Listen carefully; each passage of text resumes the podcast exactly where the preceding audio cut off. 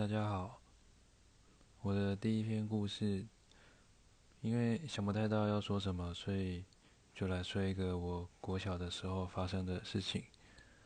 还记得我国小的时候，那时候的营养午餐的水果都会切成一半，像是切了一半的苹果或是芭乐之类的，然后每个人就分到半颗的水果。可能那个时候物资比较缺乏吧。然后有一天中午，可能是拿了那天午餐水果，可能是半颗的苹果吧，我有点忘了。那那天我就突发奇想，把那半颗的苹果立在桌上，然后把完整的那一面朝向我的座位前方。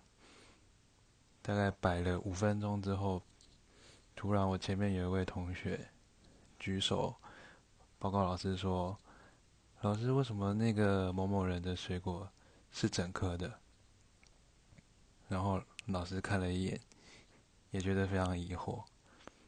然后 我就把苹果切半的那一面转过去给他们看，然后大家发现，原来我的苹果也只有半颗。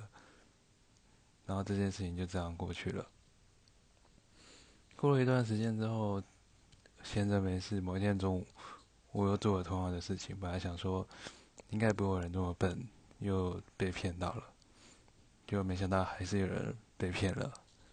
对，然后老师就用非常无奈的眼神看着我。